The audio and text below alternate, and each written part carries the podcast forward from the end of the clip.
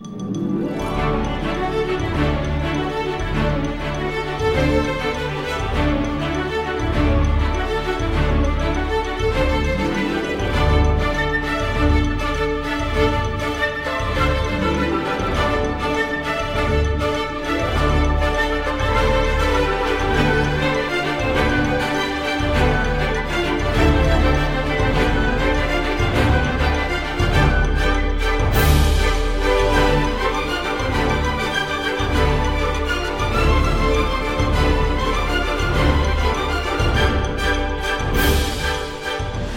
buenas a toda la comunidad mágica y bienvenidos a un nuevo episodio de Saida Unplugged. Y en esta ocasión, por muy raro que os parezca, no voy a hablar de Lego por una vez. Eh, y además voy a estar acompañada. Voy a dar paso ya, voy a saludar ya a Borja Terza. Muy buenas, ¿qué tal? Hola, ¿qué tal? Que me hace un montón de ilusión eh, estar en el, uno de mis podcasts de cabecera. Hombre, es verdad, tú eres oyente, oyente de Patronus Unplugged. Sí, sí.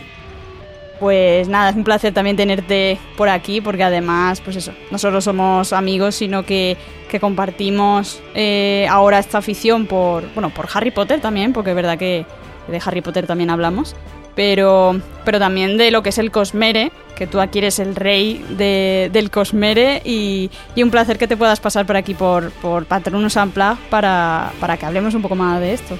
Cuando quieras, yo cuando quieras. Ya sabes que un podcast...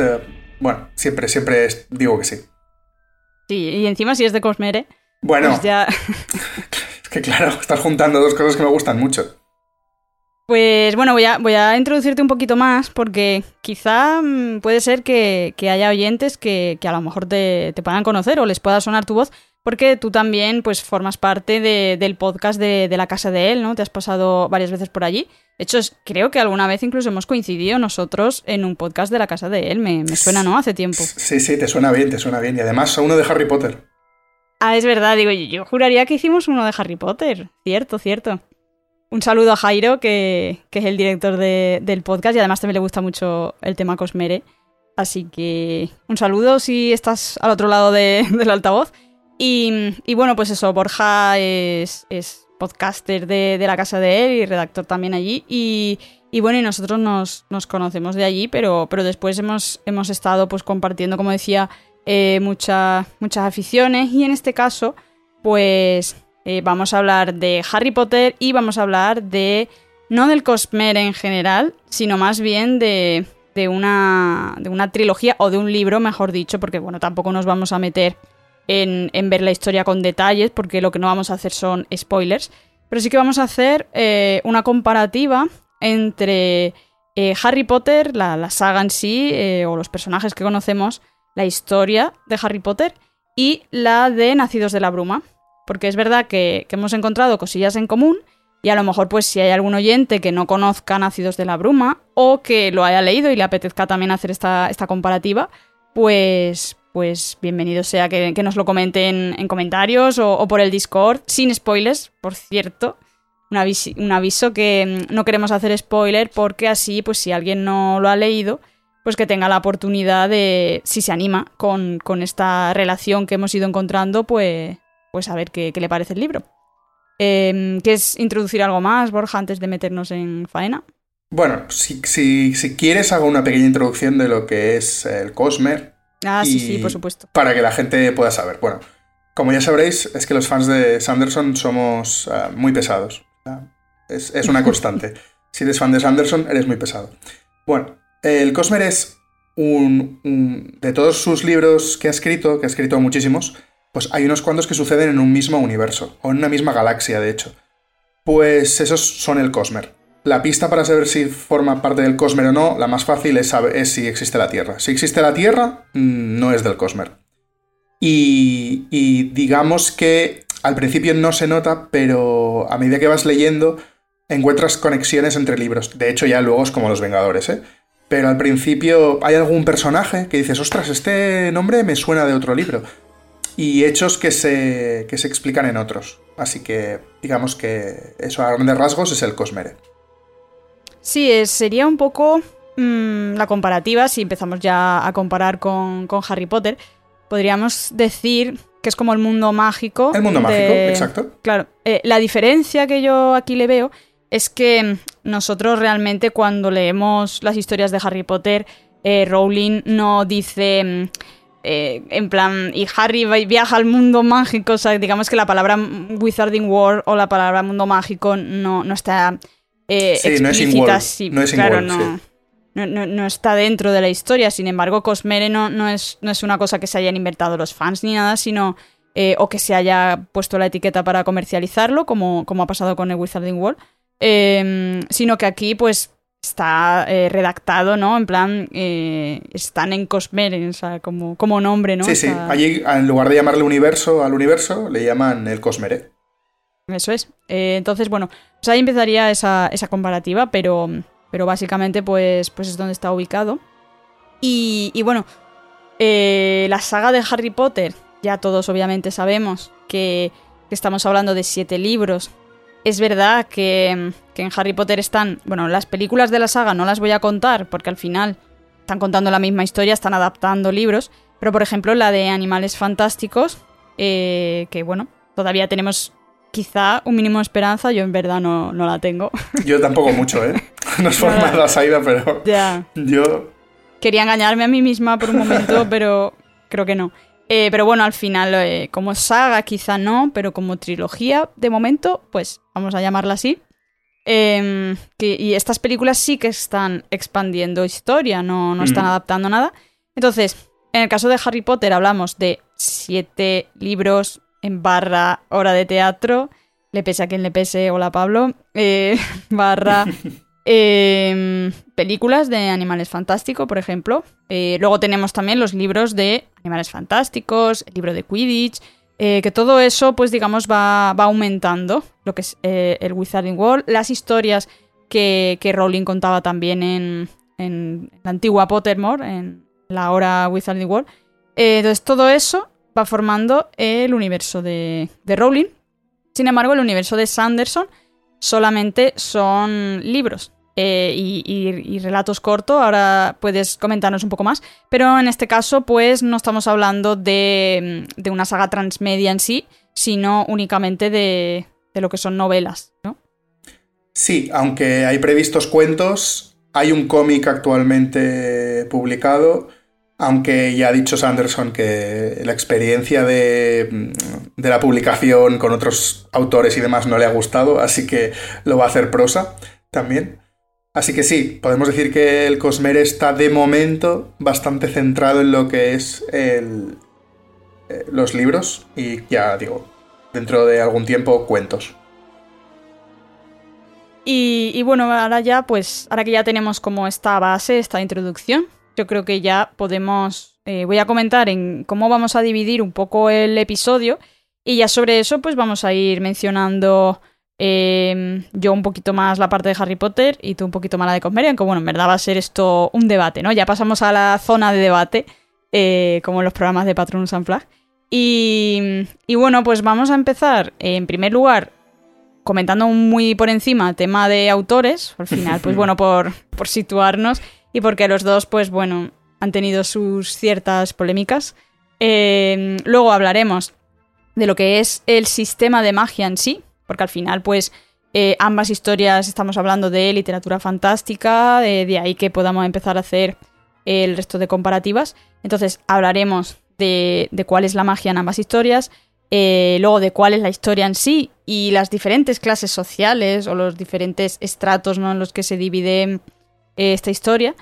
luego pasaríamos a lo que son los protagonistas. Vamos a comparar a Bean de Nacidos de la Bruma con Harry, de, Harry Potter, obviamente.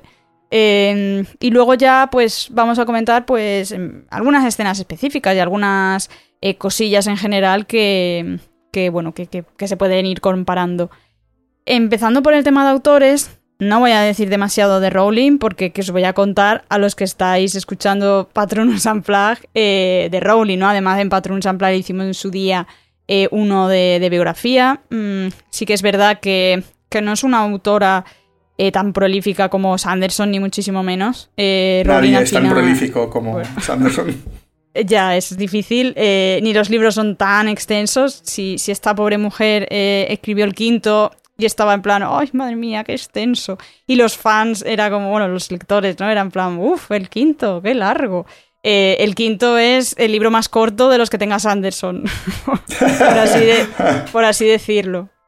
Y, bueno, eso pues, de los autores, Rowling, ya sabemos las polémicas que ha tenido, Em, ya sabemos que, tenía una conexión muy muy cercana con, los oyentes.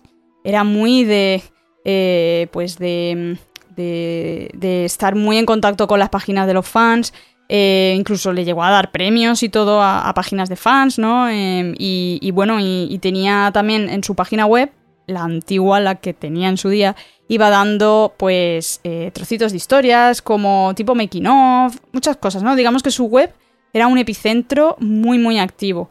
Y eso es algo que, por desgracia, pues con el tiempo se ha perdido no solo porque em, ella ya no ofrezca todo ese material, sino por la relación con los fans. Eh, inevitablemente es una cosa que, se acabó rompiendo porque, bueno, eh, nadie puede dejar de lado pues algunas declaraciones y bueno, no me voy a meter ahora en, en la polémica, eh, porque si no, siempre decimos lo mismo, esto da para un debate muy largo y no nos vamos a parar en eso, pero ahí queda como que ya, ya sabemos todos los que conocemos el tema y conocemos Harry Potter y, todo esto, sabemos qué polémicas ha habido.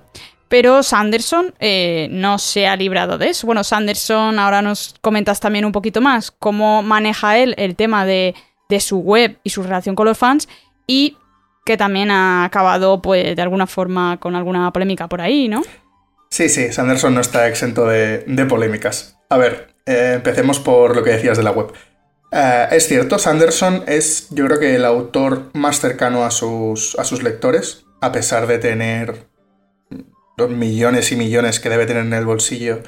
Recordemos que ha sido récord absoluto de Kickstarter de la historia. O sea, su último Kickstarter fue eh, o sea, llegó a cuarenta y pico millones para vender cuatro libros. O sea, ha sido increíble.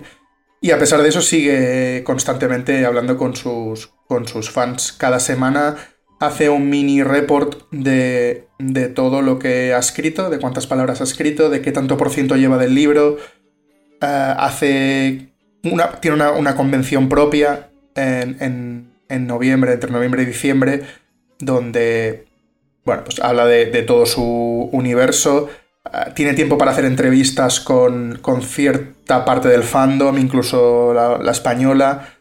Mm, o sea, es súper cercano, es súper cercano. Incluso, de hecho, existe un término que es WOP, Word of Brandon, que es cuando ah, tiene una firma de libros o tiene algún tipo de evento, los fans le preguntan cosas concretas del, del Cosmere y hay una web donde recoge todas esas preguntas para, bueno, pues para sacar teorías, que, es, es, una parte muy importante del fandom del Cosmer. En la web también, su web, brandonsanderson.com, tiene el tanto por ciento de lo que lleva del libro, así que siempre sabes ah, cómo va su libro. Es, me parece un detallazo. Y luego en Reddit siempre va escribiendo, cuando llega a a una parte importante de su libro, pues eh, nos da un resumen o, un extracto o, nos cuenta curiosidades sobre, sobre lo que lleva escrito. Y en cuanto a las polémicas, pues sí, ha tenido, ha tenido polémicas, pero justamente yo creo que las ha sabido llevar perfectamente y ha hecho lo contrario. Me sabe mal. Claro, eh, decir, a, diferencia de nuestra amiga Rowling, sí. Sí. Él tuvo al principio de su carrera como escritor varias mm, polémicas sobre LGTBI-fobia, eh, que, él mismo luego ha dicho que, le fueron muy bien todas esas críticas porque le ha hecho, le ha hecho evolucionar como persona. Y de hecho, si, si leéis los últimos libros que ha escrito, eh, introduce personajes súper bien escritos de la comunidad LGTBI, protagonistas y no protagonistas, Mm, están maravillosamente escritos y de, de una manera con muy buen gusto. Mm, no sé, creo que, creo que es el, vivo ejemplo de que se puede mejorar con críticas constructivas. Mm, aún siguen criticándole porque eh, Sanderson es mormón y, la crítica es que, como es mormón, está obligado a darle el diezmo a, esta, a esta iglesia, que es una iglesia a priori homófoba, eh, machista, y bueno, de esa, de esa polémica no se, puede, no se puede salir porque, bueno, eh, es, de esta iglesia y a priori no, no va a salirse, aunque hay rumores por ahí de que, de que los mormones no están muy contentos por, por algunos mensajes que lanza. Pero claro, entiendo que por la parte económica les viene bien que siga siendo mormón. Hombre, espero que el, el Kickstarter este no, no fuera parte de su diezmo. Bueno, en principio es el 10%, si no me equivoco, es el 10% de todo su dinero. Uf. Estás pintándolo mal para que la gente no, bueno, siga comprando los Quiero decir, al final a lo mejor lo que voy a decir, a lo mejor me funan con esto que voy a decir, ¿eh? pero. Cuidado. A, lo, a lo, mejor no, no, hay tanta diferencia, a lo mejor, entre el cristianismo y, y otras religiones que tanto. Que, tan mal nos parecen, ¿eh? En según qué casos. Bueno, aquí ya, eh, si nos vamos a extremos, entiendo también, ¿no? Sí, Porque sí, al final, obviamente, dentro del, del cristianismo hay, hay muchos frentes eh, pero bueno, por no meternos en más polémicas, sí es verdad que, que, mm, que, es interesante cómo, cómo Sanderson plasma en, en los libros eh, algunas veces cuando habla de religiones, religiones inventadas, pero que mm, parte pues las reconoces cosas, ¿no? De, de, de, religiones que puedas ver tú en, vamos a decir entre comillas, en la Tierra, ¿no? En, en nuestro mundo. Eh, aunque estemos en un mundo de, ficción, algunas cosas se, pueden asociar. Eh, y, es interesante porque al final lo que va haciendo en todos los libros, al menos en los que yo me he leído, eh, son reflexiones siempre, un poco como abriendo el debate o, la reflexión. Y eso también me parece interesante, que no es una cosa unánime o no es una cosa de esto es así y así, ¿no? A mí me alucina porque si, si, no conocieses, si no conocieses su historia, pensarías que es ateo, porque plantea unas preguntas sobre la religión eh, bastante heavy, ¿eh? En el sentido de... O sea, pone, pone, pone las dos caras ¿eh? de la religión y me parece una cosa sorprendente. Que, justamente, mm, bueno, ser mormón, ¿no? Implica según qué cosas, pues, pues cuando lo escribe nunca lo dirías. Sí, interesante. Eh, y bueno, eh, visto ya cómo cada uno ha, lidiado con, con, pues bueno, con, los fans por una parte, que es verdad que Sanderson también tiene en, la web eh, incluso pues como borradores, ¿no? Borradores antiguos, tomas, em, escenas eliminadas, cosillas así, que también está muy guay. Tiene como mucho making of en, en su web. echamos bastante de menos algo así de la saga de Harry Potter. Pero ya digo, ahora mismo pues la relación es la que es con los fans. Está complicado, está complicado. De momento complicado.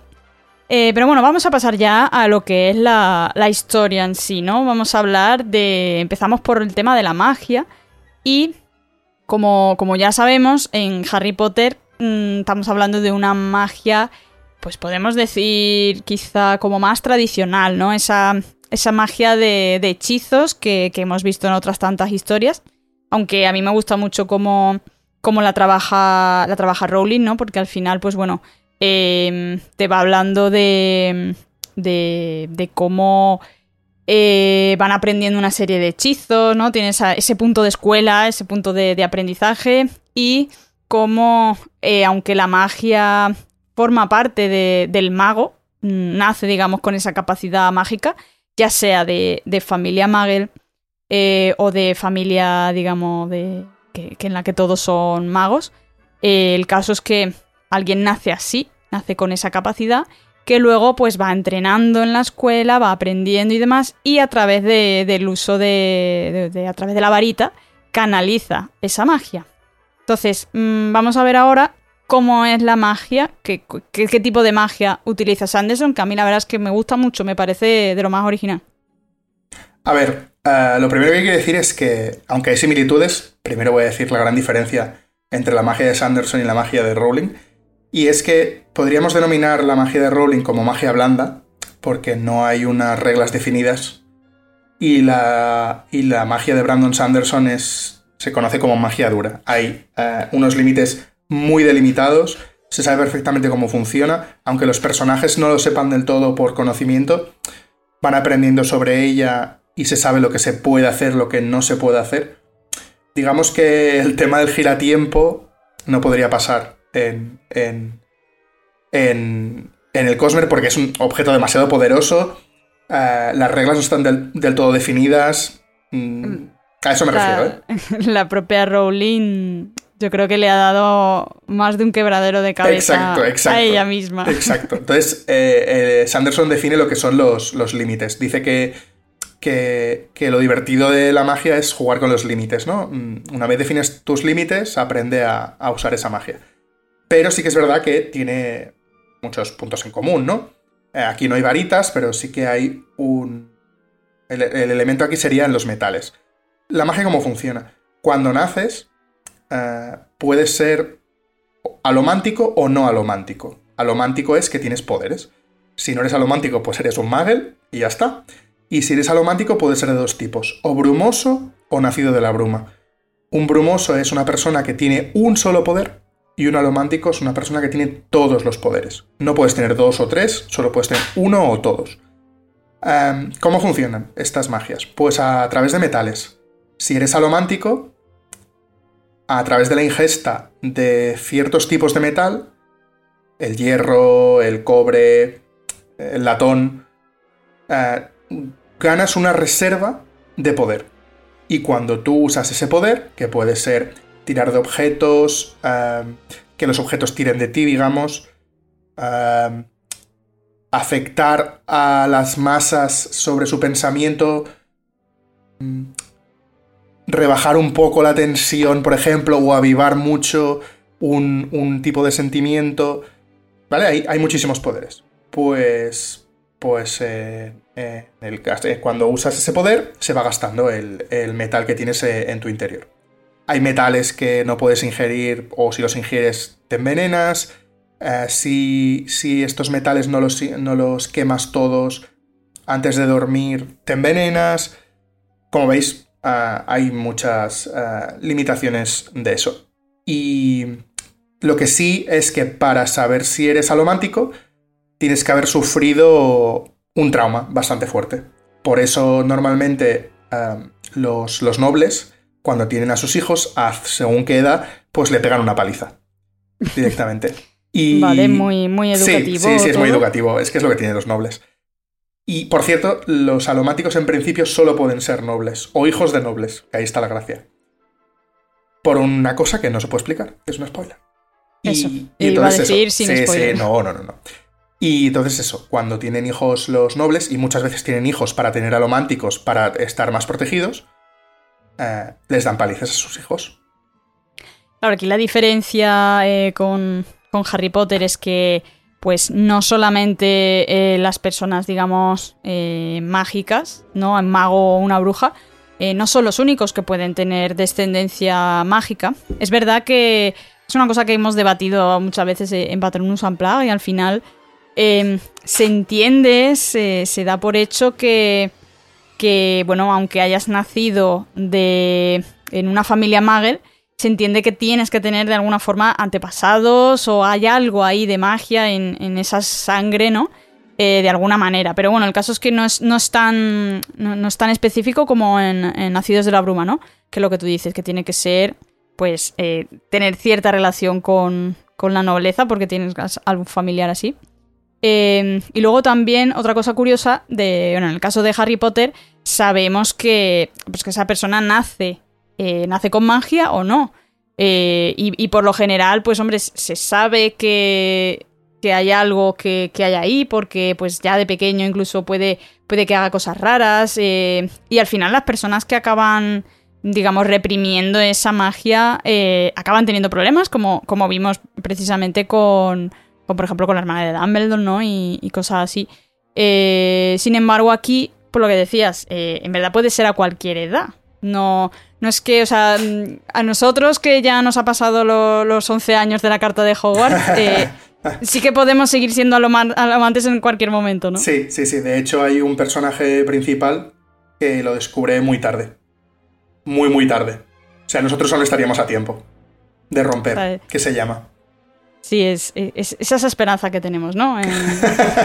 no tenemos carta de Hogwarts, pero oye, igual somos alomantes. Ha venido Sanderson a darnos esperanza.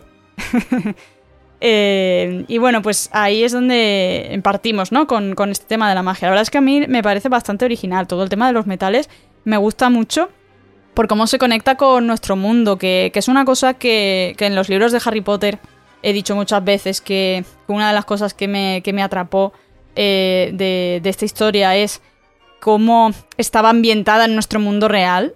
En, este mundo de, pues eso, pues podemos viajar a Londres, podemos ir a King's Cross eh, y luego traspasar esa barrera ya pasamos a un mundo mágico, ¿no?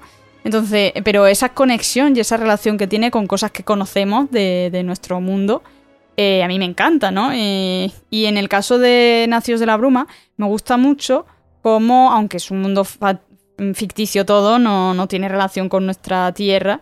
Eh, pero sí que tiene esas cosillas, como por ejemplo eso. Eh, si tú, por ejemplo, no sabes que eres alomante, pero has consumido, has, comido algo que, mm, que, tenga hierro, por ejemplo, imagínate te comes un plato de lentejas, en el fondo, en el fondo tu organismo algo de hierro tiene, algo has consumido lo que pasa es que, claro, si, no sabes utilizar es, muy poco, no lo suficiente como para que, pues eso te diera, digamos, para hacer mucho. Pero si, si tú eres capaz de, canalizar eso, pues puedes utilizarlo, ¿no? Al final está en tu organismo. Bueno, es lo que le pasa a nuestra protagonista. Literalmente eso.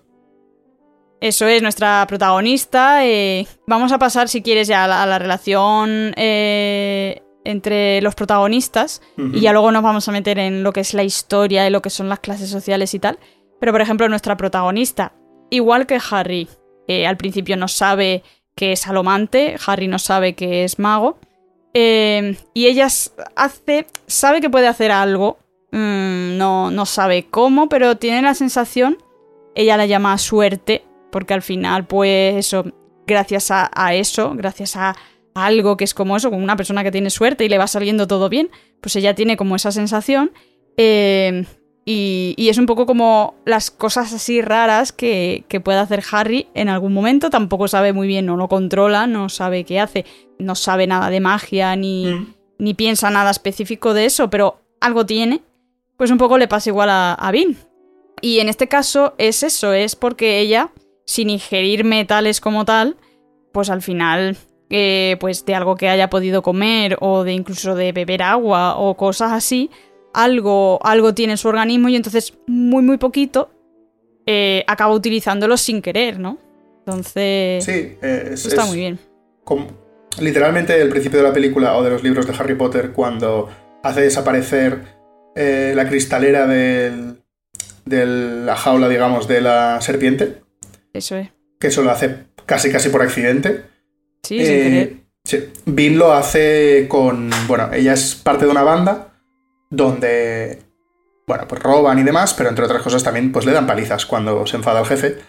Y Bean utiliza esta suerte que ella dice que tiene para influenciar las emociones del jefe cuando está a punto de pegarle. Y a veces, pues cuando tiene suerte suficiente, eh, lo consigue y cuando no tiene suerte suficiente, pues no lo consigue.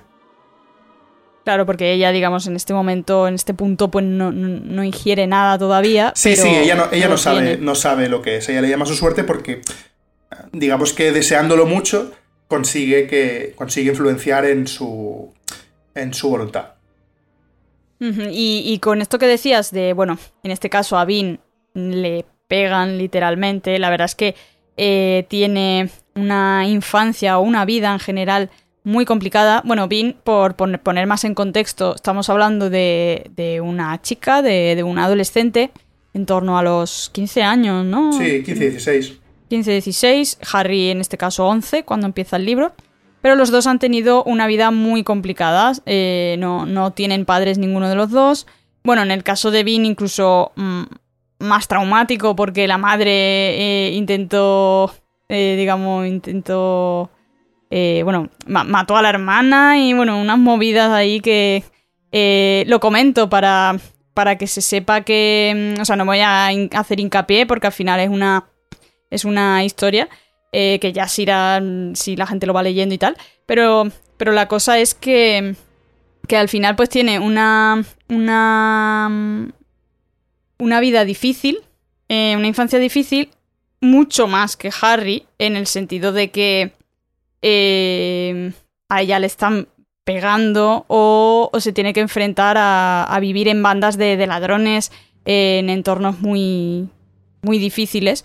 Y en el caso de Harry, pues él está puteado por los Dursley. Eh, bueno, no le pegan palizas como tal, pero tampoco le hacen caso. Tu primo sí, ¿eh?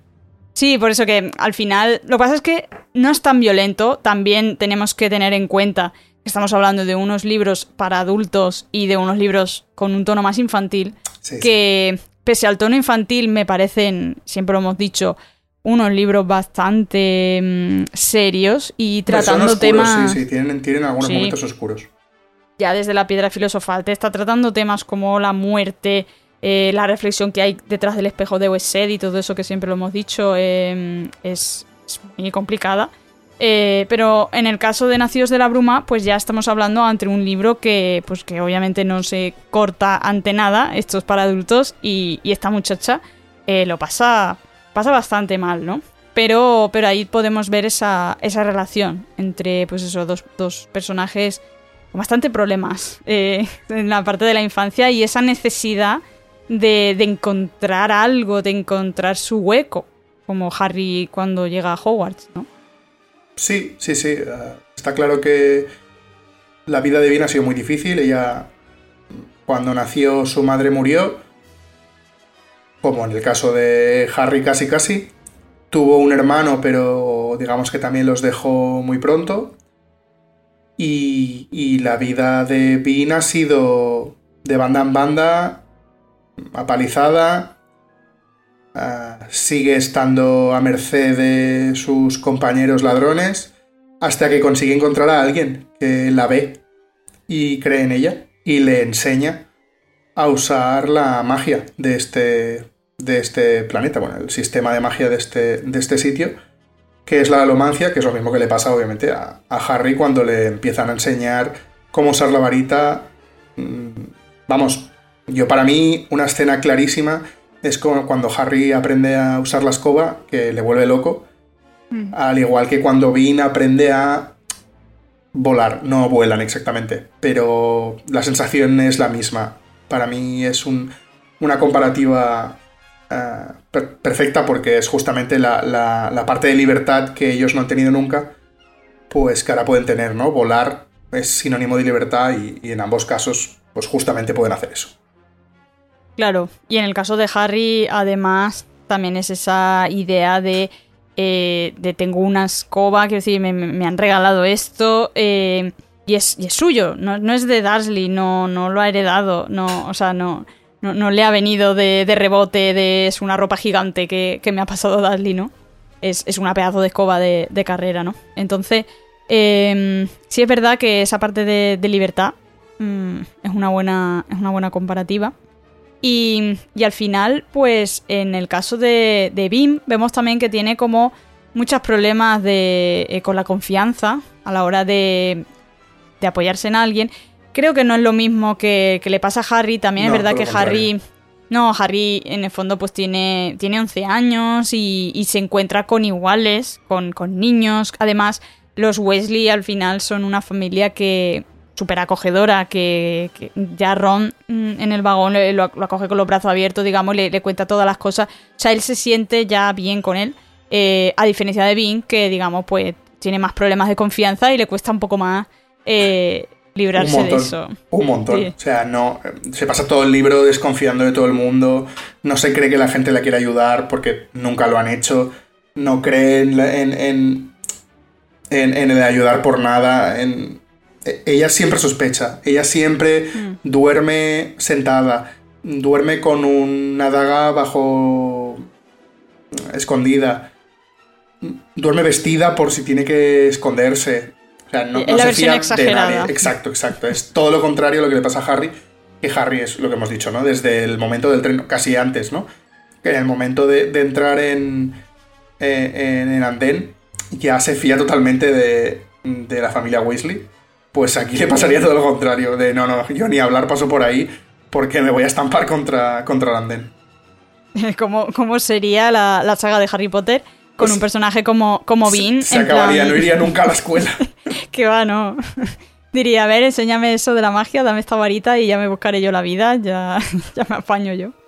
Em, pero una cosa, una cosa que me. Que, que- que tiene diferencia, ¿no? Con respecto a lo que decías antes de que, de que al final a Bean también, pues la. Eh, digamos, la han. eh, han visto algo en ella y la han enseñado la magia y demás. En Harry, eh, pues le llega la carta y Harry verá a Hogwarts. Eh, la diferencia un poco está en que, aunque Harry no lo sabía, eh, sí que estaba ya, digamos, destinado a formar parte de ese mundo y el propio Dumbledore estaba ahí vigilante a ver cómo evoluciona este muchacho. Eh, putada grande para Harry, porque en plan, joder, eh, si lo sabías podías haberme ahorrado este infierno. En el caso de Bean es que pues nadie lo sabía, la vida es así y, da, muchos tumbos. Pero en el caso de, Harry era como, aguanta aquí, pero que ya llegará tu momento, ¿no? Eh, y ahí un poco por la, la diferencia. Y luego, bueno, por, por otra parte, ya por, por terminar un poco así en general, relación entre Bean y Harry, em, tenemos el caso de que Harry sabemos que, es, bueno, el, el elegido, ¿no? Eh, esa, esa persona especial que al final, pues Voldemort acaba eligiendo como, como un igual y acaba ya en- enzarzado en esa profecía y, bueno, el tema de la cicatriz y al final, eh, en definitiva, eh, un personaje como mm, elegido o especial. Y en el caso de Bean, ella pues también es especial porque al final ella es nacida de la bruma, esto no es ningún spoiler, al final la, trilogía se llama así, nacida de la bruma, eh, y, y tiene pues bastante, bastante poder en el sentido de que pues no...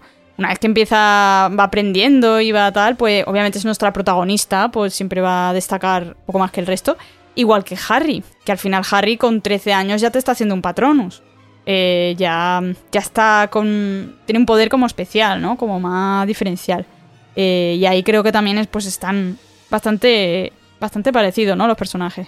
Bueno, podemos decir que en el mundo de nacidos de la bruma hay pocos nacidos de la bruma. Por eso los nobles quieren tener muchos hijos, para maximizar las posibilidades de que eso suceda. Porque como hemos dicho, lo, si sale a lo mántico, lo normal es que sea brumoso, con un solo poder. En el caso de Harry, bueno, pues la vida es así. Él ha tenido esa, esa capacidad, ¿verdad? Que sus padres eran magos eh, bastante poderosos y tal. Y bueno, supongo lo, lo llevan la sangre en el fondo. Eh, y bueno, ya todo el tema de poder hablar parcel y todo eso, que también pues le da ese punto de, de diferente con respecto a, a todo el resto que está en Hogwarts y, y a otros magos, ¿no? Em, pero bueno, al final pues ahí está un poco esa relación. Y ya continuando con el tema de la, de la historia, eh, pues mm, quieres, si quieres, bueno, no, no voy a decir de qué va Harry Potter, que es que creo que a estas alturas no es necesario, así que si te parece, comenta tú eh, la, muy resumidamente eh, cómo empieza la historia de, de Nacidos de la Bruma, que por cierto no lo hemos comentado, pero no voy a decir cuáles son los libros que componen la saga de Harry Potter, pero sí, sí podemos comentar que, que la trilogía, aunque Nacidos de la Bruma realmente es una saga, que tiene más o menos el mismo número de libros que Harry Potter, ¿no? Ahora mismo. Ahora mismo, los, los libros como tal, sin contar historias eh, cortas, tienen los mismos que Harry. Son siete, ¿no? Ahora mismo. Eh, sin embargo, están como, vamos a, eh, como dividido en dos eras. Tenemos, por una parte, la, primera era, que es concretamente a la que nos estamos refiriendo en- con estos personajes y en este, y en este episodio. Y luego ya, pues, una segunda era de, de otros cuatro libros. Estos tres primeros libros, más específicamente el primero, que al final, pues como no nos vamos a meter con spoilers, pues estamos hablando sobre todo del primero, que sería eh, El Imperio Final. Vale, este es el, el primer libro de la trilogía de Nacidos de la Bruma. Y bueno, si quieres, Borja, co- coméntanos un poquito más, eh, danos un Claro. resumen muy resumido para ponernos en contexto. Y sobre esto, pues ya vamos a ir haciendo la comparativa, porque la historia de Harry Potter, pues no, no creo que haga falta hacer, todos de memoria, ¿no? hacer un resumen. Vale, pues para que nos entendamos, Nacidos de la Bruma sucede en lo que sería la Edad Media europea. Eh, lo que pasa es que el mundo es muy diferente.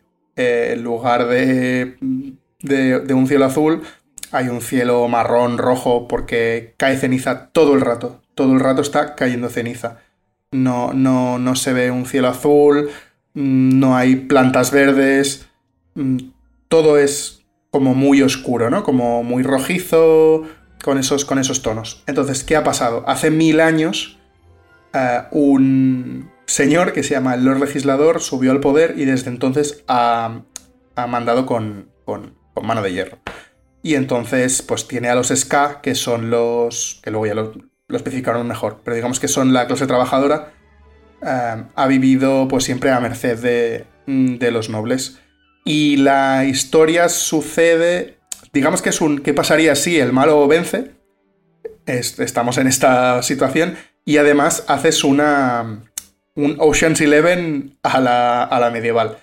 Quieren intentar derrocar al, al, legislador y para eso pues buscan a una banda. Eh, buscan a los mejores en su campo para intentar eso, derrocar. Ya no digo ni, ni, ni, ni matar, porque ser tan poderoso, pues no es ni, pensable, ¿no? Entonces, pues buscan eso. Y eh, aquí tenemos a Kelsier, que es el jefe de la banda, y el maestro de Bean cuando, cuando la encuentra. Y bueno, tenemos a los diferentes miembros de la banda, que no, hace falta enumerar, porque es divertido ir conociéndolos uno a uno, y creo que es algo que, Sanderson ha hecho muy bien en este libro. Y nada, el primer libro trata precisamente de eso.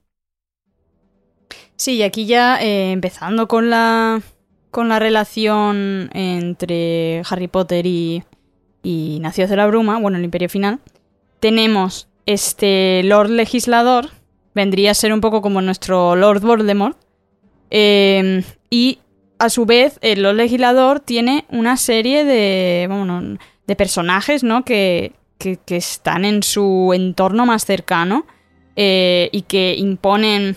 Mm, Ley y orden. Claro, Ley orden. Iba a decir respeto, pero no, no. O sea, van a saco. que se llaman los inquisidores, ¿no? En el caso de. O sea, está el legislador y sus inquisidores, que vendrían a ser un poco nuestro Lord Voldemort y sus mortífagos. Eh, em, son un poco por la, relación. Y en el caso, ya metiéndonos en ese contexto social, eh, tendríamos como eh, los alomantes, vendrían a ser nuestros magos, nuestras brujas, y el resto de la población serían los, los muggles. Y luego, la, en, el caso del Imperio Final, tenemos también pues esos, los nobles, los ska, eh, y en el caso de Harry Potter, pues ya sabemos que están dentro de los magos, tenemos sangre sucia, sangre limpia, todo esto entre comillas, porque ya sabemos que no existe la sangre sucia ni la sangre limpia pero, pero para cierta rama de la sociedad es así. Y es un poco como, como los nobles, muchos de los nobles, mejor dicho, serían como esos, que, aquellos que se consideran sangre limpia. ¿Por qué? Porque los nobles al final mm, desprecian a los ska. Muchos de ellos incluso creen que los ska, pues, mm, no son ni personas o no son, de, no son iguales, ¿no? Y son mercadería. Sí, son, son esclavos o, directamente mm, creen que ni siquiera eh, saben mantener una conversación o, saben hablar, ¿sabes? Hay, hay como, como mucha, eh, mucha desinformación sobre todo esto y, por supuesto pensando lo peor. Eh, y eso es un poco como si los sangre limpia, es los más supremacistas de la sangre, pensarán que los Magel, eh, pues es que son estúpidos, ¿no? O que directamente un Magel no se puede tener una conversación con un Magel porque no, no, no, no, vale para nada, ¿no? o algo así. Eh, que, no mantienen el mismo idioma, cosas así.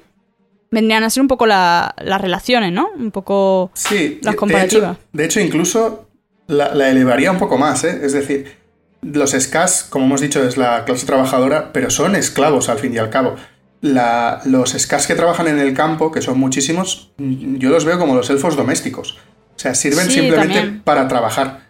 trabajan y además no les pagan nada, obviamente. O sea, los tienen recluidos en una caseta donde están todos los ska y trabajan de, sol a sol.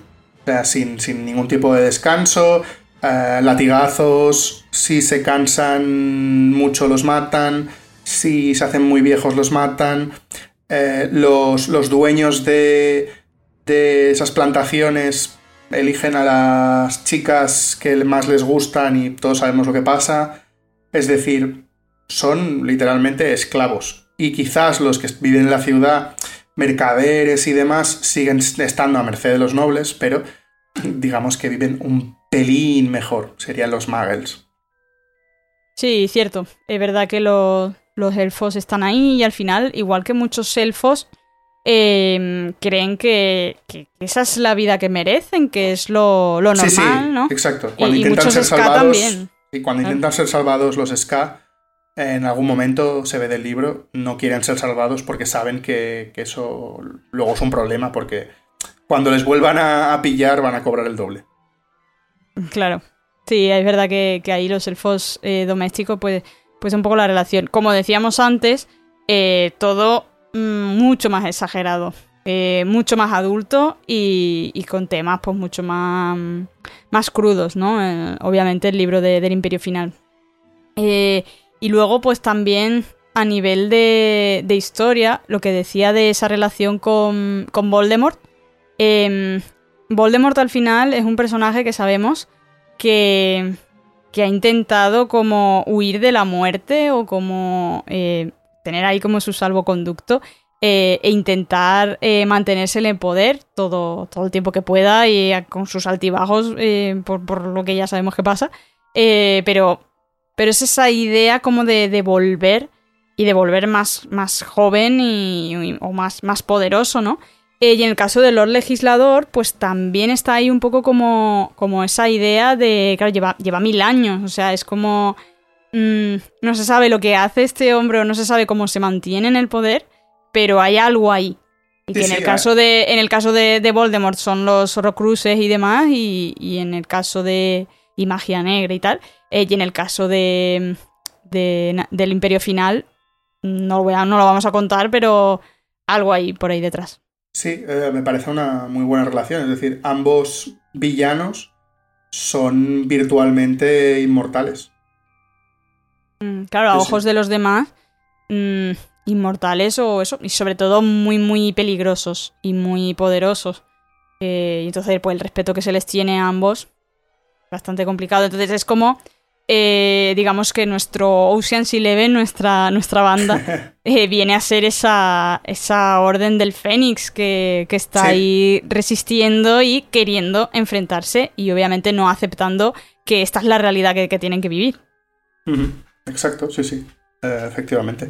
De- mira, de hecho, lo de, lo de Ocean's Eleven me recuerda un poco a la escena cuando Harry, Hermione y Ron entran por la, por la trampilla de Fluffy.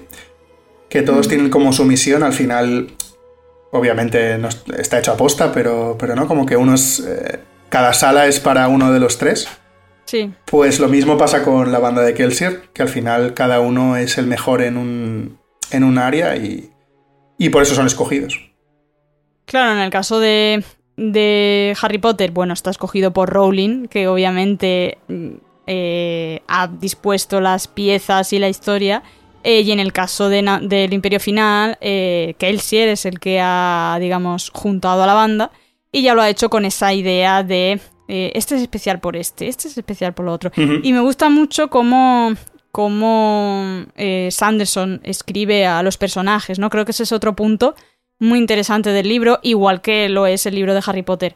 Eh, para los lectores de Harry Potter, eh, una parte es la historia, pero otra gran parte son los personajes, lo que te transmite, esa mm, sensación de conectar con ellos y de, y de sentir que, bueno, que, son personajes que, que podrías, te sientes como que los conoces, ¿no? Eh, y yo creo que pasa lo mismo con los libros de Sanderson, o sea, trabaja tan bien los personajes que, que al final crea un vínculo muy especial con los lectores. Que te lo digan a ti, ¿eh? Cuando, me, ves. cuando me escribiste Me para cuando acabaste el tercer, el tercer libro. Sí, la verdad es que me, dejó un vacío que hacía tiempo que no, que no tenía con un, con un libro, ¿no? Esa sensación de... eh, es- eh, ha, ha- ha terminado esta historia con estos personajes, Igual que cuando termina el séptimo libro de Harry Potter y dices, uff, eh, eh, necesito más de estos personajes, necesito estar en este mundo y, bueno, nos los hemos leído en bucle y no queremos salir de, ese mundo. Pues un poco parecido me, pasó con, con, la trilogía esta. De hecho, mm, la volví a ojear prácticamente inmediatamente. Eh, no, no, me la volví a leer entera, pero, pero antes de, de leerme otro libro, tuve que mm, volver a ojear y volver a releer cosillas y tal, porque era como, yo no me quiero desprender de estos personajes difícil, ya. Es difícil decir adiós, sí, sí, es difícil decir adiós. Em, me, yo, solo puedo decir aquí, y ahora ya es un tema visceral, eh, si os gusta, si os, gusta Harry Potter, y si estáis escuchando esto, obviamente os gusta Harry Potter, os recomiendo mucho, mucho eh, leer esta trilogía. Estoy 100% seguro que os gustará. Si, si sois de esos que pensáis, no, no, es que a mí solo me gusta Harry Potter, dadle un, un tiento al primero. Además, si no os gusta, el primer libro es casi autoconclusivo. Así que, de verdad, dar una oportunidad. Los, vale mucho la pena, tanto por la historia como por el, el pozo que dejan los personajes cuando acaba la trilogía. Yo os lo recomiendo mucho. Sí, y yo también porque por eso estamos haciendo este podcast, eh, aprovechando pues, pues bueno, este, este rincón de... Obviamente aquí hemos venido a hablar de Harry Potter, pero bueno, al final esto vamos a entender este episodio como un Daisy Hukum expandido, porque eh, al final estoy recomendando o estamos recomendando el Imperio Final o la trilogía de Nacidos de la Bruma, pero por supuesto Mm, manteniendo esa conexión y esa relación que, podemos ver con los de Harry Potter, ¿no? Por lo que dice Borja, si, si os gusta Harry Potter, no, no sé si, si realmente os gustará este por ese punto que decía antes de que pues es mucho más adulto, eh, pero sí que creo que, mm, que, a nivel de historia y a nivel de, pues, de cómo se relacionan eh, todas las cosas que van pasando, creo que es muy enriquecedor, está muy guay. Por lo menos darle una oportunidad. Por cierto, uno de los primeros Daisy Hukum, ¿puede ser que fuese un libro de Sanderson? Puede ser, porque de hecho a mí me quiere sonar el Antris. No, no, no. Ah, Ostras, que me acuerde yo más que tú, Saida. No, no. Pero es que yo, yo creo que he recomendado dos. O sea, el ritmatista. El ah, el ritmatista, este, este. Sí, por supuesto. Pero yo creo que el Antris también, porque me los leí más o menos a la par. Mm, tendré el ritmatista seguro. El ritmatista es el que yo recuerdo. además no, sé, no sé si fue el primero o de los primeros que, que Daisy Hookums de, de Patronus Unplugged, que me hizo mucha ilusión. Puede ser, eh, de eso no me acuerdo porque mm, si fue el primero o de los primeros hablamos de hace cinco años. Sí, sí, sí, estoy seguro, ¿eh? No tengo ni idea. Me va a pasar como, como lo que nos pasa siempre, que, que son los oyentes los que nos recuerdan sí, dijiste, hicisteis este episodio. O sea, todavía tengo el trauma mm, del episodio que dijimos, tenemos que hacer, creo que fue de Bellatrix. Tendríamos que hacer un monográfico de Bellatrix y todos los cuatro mm, del podcast diciendo, sí, sí, es verdad, es verdad, tenemos que hacerlo. Eh, y luego decir, ostras, que ya lo hicimos en la primera temporada. Y ninguno nos acordábamos de ese episodio. Y los oyentes sí. En cuanto oyeron eso dijeron, no, no, sí, ya lo hicisteis. Pues seguro que alguien se acuerda de que recomendé el ritmatista y yo juraría que el Antris, pero la verdad es que estoy dudando. No me quiere sonar. Tendré que revisarlos porque me eh, interesa tu opinión sobre el Antris. Bueno, y mi opinión de hace cinco años, no sé. Eh, me lo he vuelto a leer, por cierto, y también lo recomiendo. Eh, lo que pasa es que este, este lo recomiendo más y creo que este tiene mucho más paralelismo con, con Harry Potter. Y ya por antes de, ir cerrando el episodio, sí me gustaría mm, ver algunas cosillas más en las que podemos eh, pues hacer, digamos, paralelismos. Y por una parte estaría el tema de algo que nos gusta mucho de, de los libros de Rowling, que es que están plagados de detallitos, plagados de cosas que mm, de repente ya te está hablando de un horrocruz en el segundo libro que no sabes lo que es, pero luego coge una importancia impresionante. Bueno, vaya cosas iba a decir. Mm, claro, o sea, hablamos de armario evanescente, que estaba también ahí ya desde el principio. Eh, hablamos de muchas cosas que, que, son detallitos que Rowling nos ha ido dejando y en, el, y en Patronus Amplago lo hemos dicho muchas veces, ¿no? Lo que nos encanta eh, todo eso que hace Rowling. Pues Sanderson tampoco se queda atrás. No, y, no, y- no, y- ni mucho menos a nivel Cosmere, pero en este caso, concretamente, solo ci- ciñéndonos a, a Nacidos de la Bruma, tenemos como a lo largo de los libros se va dejando ahí pinceladas, perlitas que no vamos a matizar, pero que luego cogen una importancia muy, muy, muy grande. Bueno, literalmente, al- en todos los libros, durante muchas páginas, te spoilean el final del- de la trilogía. De, digamos, de, de- de- de cómo acaba el libro, ¿eh? De, de- de cómo... Es que no quiero decir si lo consiguen no, o no, pero no. bueno. No te embales, no te embales. No, no me embalo, no me embalo. Pero es que es, o sea, es brutal cómo te, te engaña en tu cara. Eso es lo que me flipa de estos libros. De, de todos los detallitos que va dejando de las miguitas. Y cuando llegas al final dices, es que estaba ahí delante de mí. Desde el principio. Claro, pero es eso, hasta que no, pues eso, como si ves el armario evanescente y, y no, no asocias, ¿no? O, o eso, o lo del diario, que lógicamente tampoco. Eh, luego otra cosa está también el tema del background, ¿no? En fin, de, de lo que es la historia en sí eh, y el pasado de... El pasado, bueno, como todo lo que hay detrás antes de Harry, por así decirlo, eh, todo eso muy importante para, para la historia. Y también lo es, eh, pues todo ese, mm, ese trasfondo, ¿no? Que se va viviendo en, en el Imperio Final.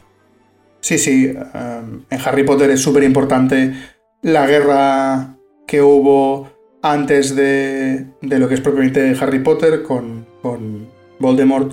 También lo acaba siendo la parte de Grindelwald, ¿no? En los libros finales con la varita de Sabuco y demás. Y, y en, y en Nacidos de la Bruma es importantísimo el cómo el Lord Legislador llega al poder, en cómo te van dando eso, pinceladas poco a poco de, de partes de la historia, incluso las religiones. Hay un personaje que básicamente se dedica a explicarte diferentes religiones que ha tenido este mundo antes de tener al Lord Legislador, y a través de aquí puedes intuir ciertas cosas.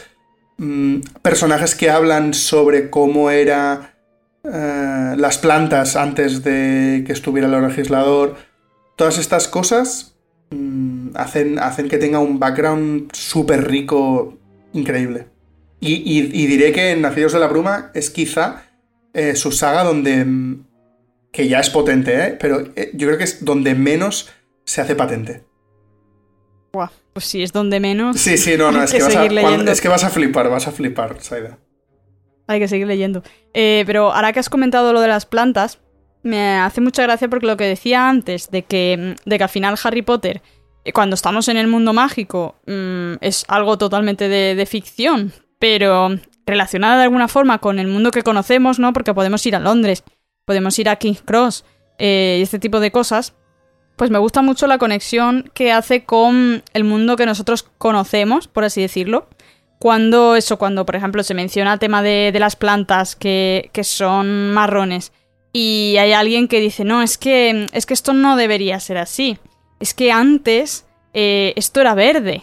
Claro, y la gente está en plan, pero ¿cómo va a ser verde? O sea, ¿tú te imaginas una planta verde? En plan, ¿qué locura es esa? Y, claro, y tú, que como lector, que, te giras y ves una planta verde a tu lado, eh, claro, pues a mí me gusta mucho esas conexiones, ¿no? Y esos guiños a lo que nosotros conocemos, plantas verdes, eh, que para nuestros personajes eso parece una locura. Parece totalmente disparatado, ¿no? Es como cuando Ron flipa con cosas de que Harry a lo mejor o Hermione hacían de pequeños. Es en plan, pero, pero ¿cómo hacías esto sin magia? Eh, no, no puede ser, ¿no? Sí, sí. Eh, y ese tipo de conexiones me, me gustan mucho. A mí me hace mucha gracia la de ¿para qué sirven los patitos de goma? Total, es verdad.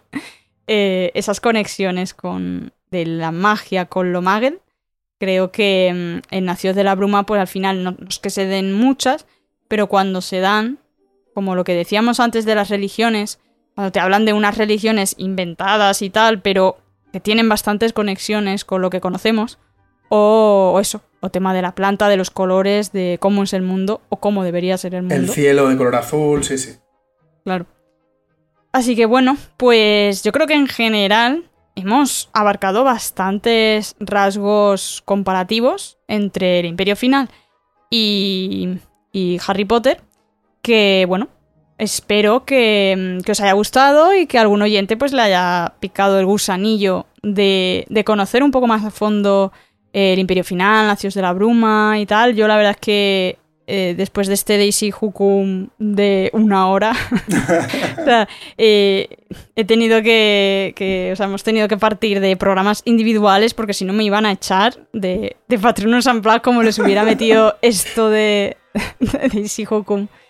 Eh, pero bueno, pero yo creo que de verdad que, que, os, puede, que os puede gustar y, y por lo menos le deis eso, le deis una oportunidad. Si luego no os convence, pues bueno, habréis leído un libro que, creo que está muy guay. Eh, y si ya os convence y os engancha, pues bienvenidos a, esta trilogía que yo creo que la vais a disfrutar mucho. Y si nos interesa todo el tema del Cosmere, los libros se pueden leer perfectamente sin eh, adentrarse en este Cosmere. ¿eh? Las, las relaciones ah, que tienen los libros entre ellos, o sea, pueden ser patentes o no, y, y no es necesario entenderlos, ni mucho menos para disfrutar del libro. El libro son historias eh, aparte, digamos. Claro, claro, eso es. Eh, podéis leeros solamente el Imperio Final sin tener ni que leeros algo antes de, de Cosmer, ni tener que continuar luego. Si es verdad que si te lees el primero y el segundo de esta trilogía primera que decimos... No puedes parar. Lo más seguro es que es como si te lees el sexto libro, ¿sabes? O o incluso el segundo, que ya se está metiendo en bastante harina. al final, cuando ya lees Harry Potter, son historias eh, autoconclusivas, eh, pero que te enganchan. O es como, mira, el Cáliz de Fuego, creo que quizá es el que más empieza ya A, meterte, o sea, ya cuando vuelve Voldemort, eh, tú estás deseando coger el quinto. Mucho más que cuando acabas la piedra filosofal. Aunque también te digo, si te lees el Imperio Final, no puedes dejarlo ahí. Es imposible. Bueno, es posible, ¿eh? Yo doy fe. Sí, sí, pero, por, pero no por ganas de leer, sino porque pase lo que sea. Pero, pero si te gusta ese libro, no, podrás parar. Lo, comento porque yo realmente cuando, o sea, me lo leí hace años, eh, pues 17, 18, sí, más o menos cuando empezamos el podcast, que por eso yo, yo sé que recomendé algo de Sanderson, porque en aquella época me los estaba leyendo, eh, y me leí solo el primero. Y aunque me gustó y me gustó mucho, no sé por qué, al final, pues entre unas cosas y otras, ya no continué.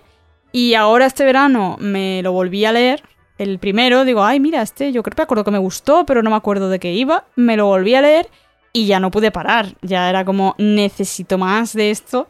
Eh, y, ya me lo he leído todo del tirón. Entonces yo, yo me decía a mí misma, pero ¿cómo pudiste dejarlo aquí? No, no Incomprensible, es incomprensible. no sé cómo éramos amigos, sinceramente. Ya ves, después de ese feo que te hice sin continuar una recomendación tuya. Eh, pero bueno, la cuestión es que lo que digo, que en el fondo se puede. O sea, yo me leí solo ese, me gustó, lo disfruté y se acabó. Cuenta como autoconclusivo, ¿eh? Es mm. decir, deja la historia, si quieres, la puedes dejar ahí. Pero bueno, desde aquí, eh, desde este Saida Amplag barra Cosmer, eh, animo a que, ahora que ya hemos hecho esta comparativa, a lo mejor os, eh, pues no sé, os ayuda a que os terminéis de decidir. Y sobre todo, si, también si os gusta pues, el género de, literatura de así de fantasía y eso, claro. Además es un libro que es bastante mm, ameno de leer. Creo en este sentido que también es bastante similar un poco la, la forma de escribir. Eh, la forma de escribir de Rowling, aunque obviamente este libro pues tiene mucho menos tono infantil del que tenía en su día la piedra filosofal. Eh, no, es, no, es, igual, por supuesto, pero, pero sí que creo que, que, se hace muy ligero de leer. No son estas descripciones de libros de fantasía que a mí, la verdad es que hay muchos libros de así de este género que me cuesta leer porque se detienen en muchísimas descripciones o, o es todo como muy barroco o, demasiados nombres que son muy ficticios. Aquí obviamente también, también hay mucho nombre ficticio y al final pues, pues es una historia de ficción. Em, pero la, narrativa es mucho más fluida. Yo creo que Sanderson escribe muy bien y, te, te, engancha. Cuando te das cuenta te has leído 100 páginas de golpe y dices, joder, ¿qué ha pasado? yo debo decir que los libros de Sanderson, que el más pequeño tiene 500 páginas, esas 500 páginas me duran tres días. Es verdad que, mm, que la verdad es que se hace bastante ameno. Ya, ya que estamos, no sé, Saida, no sé cómo Sí. lo ves, a lo mejor me estoy metiendo aquí en camisa de once varas, pero como un premio a los que han llegado hasta el final, no sé si podríamos anunciar algo. Ah, claro, dale, dale. Que has venido a hablar de tu podcast, no de tu libro, Bueno, de nuestro libro. de nues- nuestro bebé. Eh, Cuenta, bueno, cuenta. eh, en primicia total, em, Saida y yo estamos preparando, eh, va a salir en breve ya, un podcast dedicado al Cosmere, que se va a llamar Cosmere 16. Lo del 16 habrá que seguir leyendo para descubrir lo que es. Pero, pero bueno, creemos que puede ser un proyecto muy interesante. Una persona que lleva eh, no tanto tiempo en el Cosmer y otra que lleva casi desde sus inicios. Eh, creemos que, que, bueno, que puede ser un, un añadido interesante al fandom. Y os animamos a que si os ha gustado este programa y queréis saber más, pues habrá programas para todo tipo de personas, para gente que empieza, para gente que ya lleva muchos años. Así que os animamos a pasaros. Eso es, sí. La verdad es que eh, a mí me encanta Patronus Unplugged. Eh, de hecho, obviamente es mi podcast favorito. eh, y, y aquí voy a estar, voy a seguir aquí dando guerra, por supuesto. Pero es verdad que también me apetecía de hablar de, pues de otras cosillas y tal. Y, y el Cosmer, pues creo que mm, el Cosmer y Lego ahora mismo son dos de las cosas de las que más me, me apetece seguir hablando. Y, y bueno, pues es una oportunidad de, de seguir comentando cosillas. También aprovechamos pues si hay algún oyente que le, que le llame la atención o que le guste, o directamente que ya sea lector y que, que le mole todo eso, pues oye, pues ahí tiene, puede tener otra, otra ventana abierta. Por supuesto, lo que dice Borja, van a haber episodios eh, que sean más de introducción, de hecho, para mí misma, porque al final yo soy esa de las personas que, que aunque lleva ya un tiempo conociendo y me he leído varias cosas y tal, pero todavía me queda mucho por descubrir eh, de, de todo el Cosmer.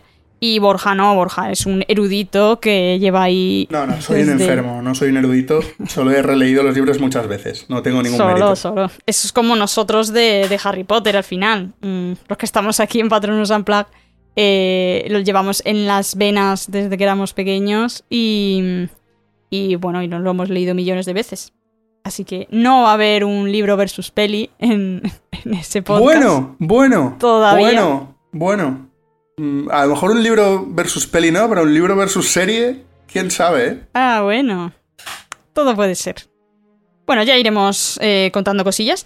Y, nada, hasta aquí este, mm, este Side Unplugged. Podéis eh, comentar si queréis, em, pues bueno, en- o en comentarios o en Discord y eso.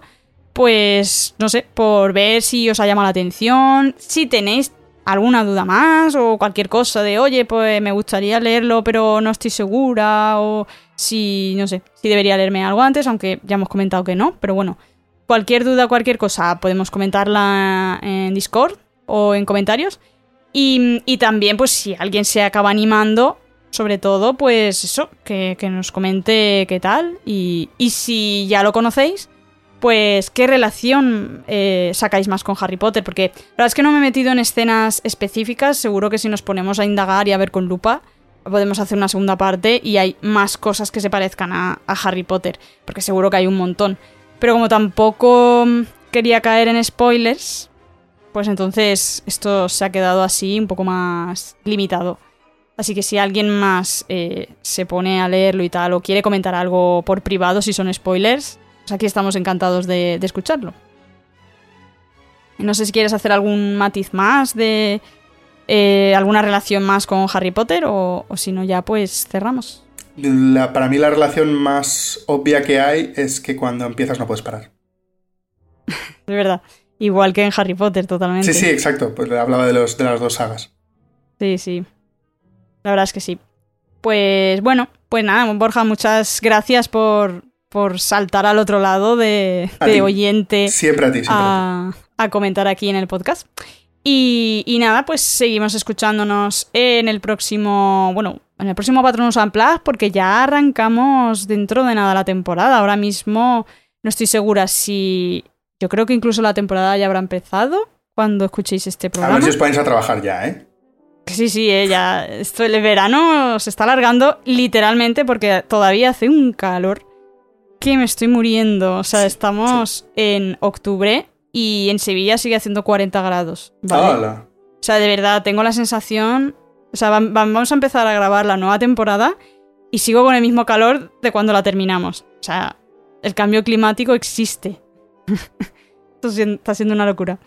Em, pero bueno, pues ya está. Damos por terminado este Side and Plug. Nada de Lego, porque no hay Lego del Cosmer y no hay Lego de Nacidos de la Bruma Habrá, habrá. próximamente. Eh, y nada, muchísimas gracias por estar al otro lado y seguimos en, en próximos programas. Adiós. Hasta luego.